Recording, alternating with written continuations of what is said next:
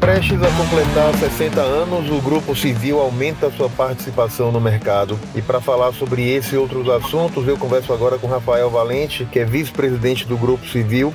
Para entender um pouco, Rafael, o grupo hoje reúne a Civil Construtora, a Civil Empreendimentos, Civil Mineração e a Civil Pré-Moldados. Como você avalia o mercado atual e esse plano de expansão de vocês? Bom, olá Oswaldo, um prazer falar com você. É, obrigado pela pergunta, né? O, o, momento atual é bem desafiador, um momento complexo, mas para o mercado de construção civil a gente não pode reclamar. A, a continuidade das obras, por causa da prefeitura e, e do estado, tanto do governador quanto do prefeito, eles tiveram esse ato de coragem, né, de continuar com as obras em plena pandemia. Alguns outros estados paralisaram, mas essa continuidade foi super importante para a manutenção dos empregos, para a continuidade das nossas unidades, com todas é, diretamente ligadas à, à engenharia, à construção civil. E eu diria que conseguimos sair melhor do que, do que o esperado durante essa, essa pandemia. Nos assustou bastante esse início e tomamos todas as ações necessárias de proteção, mas o mercado voltou forte, a gente estava preparado nas nossas unidades, com estoque, com produção alta, e a gente conseguiu sair bem, mesmo num momento tão complexo, tão desafiador como foi um ano de pandemia. Né? A gente tem aí um crescimento do número de vendas e de procura, sobretudo no mercado imobiliário.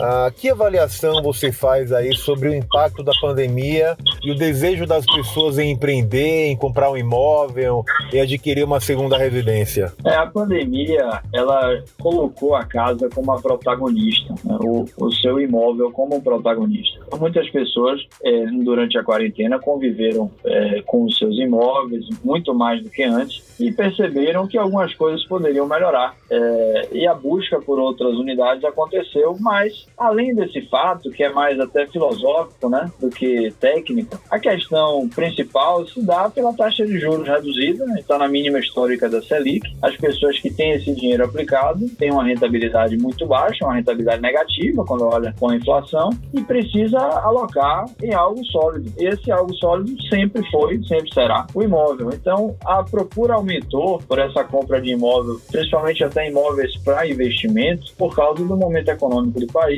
e isso foi, foi bem favorável. Claro que tivemos meses na pandemia de venda zero, teve mês de, eh, de procura muito baixa, porque ninguém queria é, investir nem se expor a nenhum risco. E depois as coisas foram se acalmando, pessoas se acostumando com, com a nova realidade e as vendas melhoraram. É, eu tive mês nesse ano que foi muito melhor do que os meses do ano passado. E a gente tem dois lançamentos ainda na porta para sair, devem, devem acontecer agora em janeiro, mas a expectativa para esses lançamentos está muito positiva. Os olhares nunca se voltaram tanto para o lar, nunca se voltaram tanto para as residências. Mudanças estruturais passaram a ser percebidas, inclusive. O mercado está atento a essa necessidade de transformação que a própria população colocou a partir desse momento de isolamento social? Perfeito. Nós fizemos muitas pesquisas. A própria associação, a ADEM, ela teve algumas, várias lives, é, e, mas também com pesquisas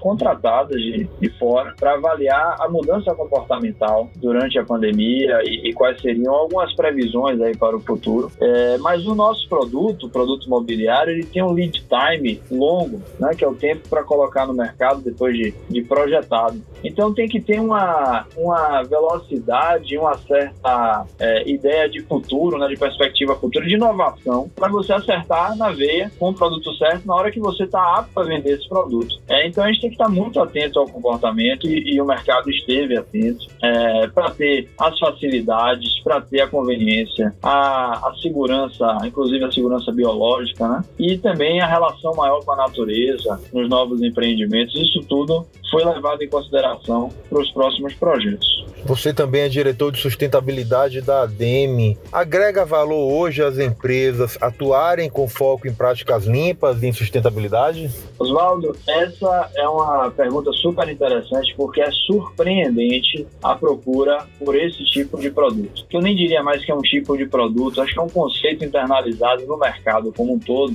que é produtos com sustentabilidade. Por que eu digo isso? Porque eu sempre batalhei nessa linha com os fóruns da ADEME, o Fórum de Sustentabilidade por 10 anos. Nós fizemos com vários temas para trazer a conscientização da população e foi muito rápida a virada. A gente lançou um empreendimento no primeiro semestre de 2019, que é o LUT na Graça. Ele tem, ele é muito forte em sustentabilidade. Ele é PTU verde no maior nível, energia solar, eólica, reuso de água da chuva, vaga de carro elétrico, é arquitetura pensada para entrar mais iluminação, ventilação, tem diversos atributos. E a gente sempre colocava esses atributos e tentava ensinar para os clientes ali um pouco dessa, desse diferencial competitivo. No caso do Lute, já foi surpreendente. Ele foi o segundo motivo de compra do prédio. A gente faz a pesquisa pós-venda. É, sempre no mercado imobiliário, sempre a localização primeiro, mas o segundo me surpreendeu muito foi sustentabilidade. Então, já é uma grande realidade. Os clientes já procuram. E, claro, tem que ter uma objetividade na análise, que é essa sustentabilidade vai transformar em preço reduzido de condomínio e todo mundo está buscando isso, reduzir os seus custos fixos. Recentemente, uh você promoveu o 11º Fórum de Sustentabilidade da ADEME com o tema Exportando Salvador. A nossa capital eh, não é só um polo turístico, mas ela também se tornou uma cidade ideal para se investir, Rafael? Eu diria que é a melhor cidade do Brasil para esse fim, porque ele tem o melhor custo-benefício. O nosso preço metro quadrado médio, ele é praticamente a metade do preço de São Paulo e Rio de Janeiro. E ele está um pouco abaixo de Recife e Fortaleza. Então nós temos um, o lado de cá, né? O lado investimento, o preço ainda é baixo, tendência de valorização. E por outro lado, nós somos a segunda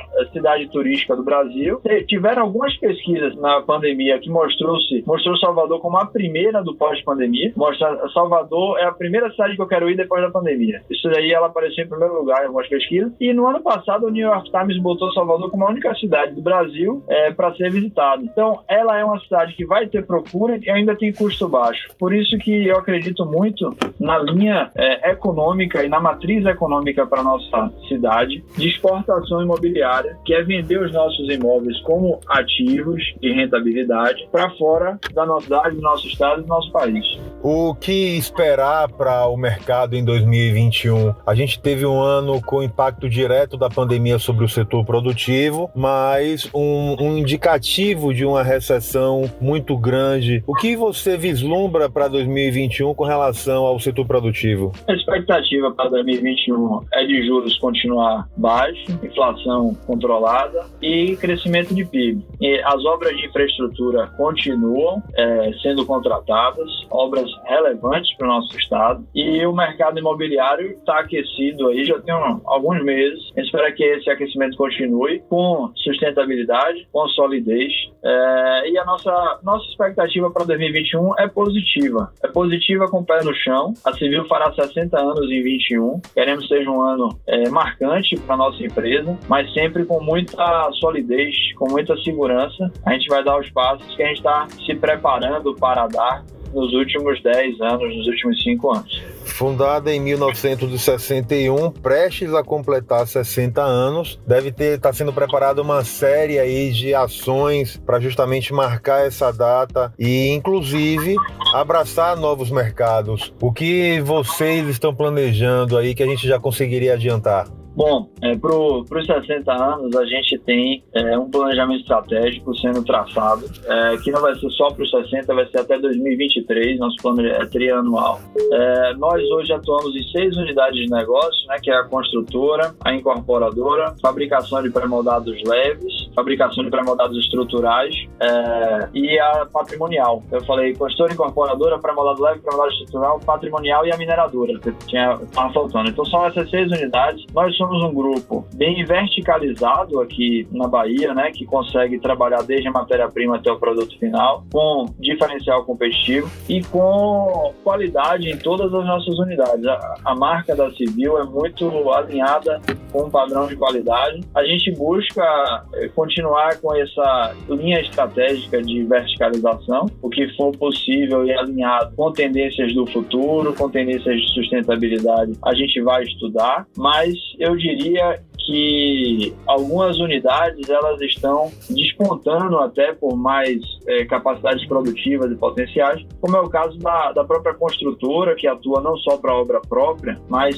é, nesses últimos anos tem atuado muito nas áreas de saúde e educação, é, e a fábrica de pré-moldados estruturais em grandes obras de, de infraestrutura. A gente tem atendido é, grandes obras de Salvador, o caso do metrô Tramo 3. Na nossa outra fábrica, a gente está fazendo algumas aquisições, a gente está investindo, é, gente tem feito um, um, bom plano de investimento tanto na pedreira como na fábrica de pré-moldados leves. E a incorporadora tem mais alguns lançamentos para o ano 2021. Então, de forma sintética e resumida, é o, que eu, é o pouco que eu posso falar ainda, que é um plano que precisa ser desenhado e, e colocado de forma discreta aí na, na prática. Eu quero agradecer, Rafael, a sua disponibilidade, agradecer as informações, desejar aí que 2021 seja um ano produtivo, até porque o fortalecimento do mercado, o fortalecimento das empresas tem um impacto diretamente sobre a vida das pessoas, porque isso gera emprego, gera renda, o que é importante para todos nós. Total, sem dúvida. Eu que agradeço o convite, acompanho o trabalho de vocês e é, estão de parabéns de trazer conteúdo e conhecimento para o nosso mercado é, empresarial. Muito obrigado. Siga a gente nas nossas redes sociais e até o próximo podcast.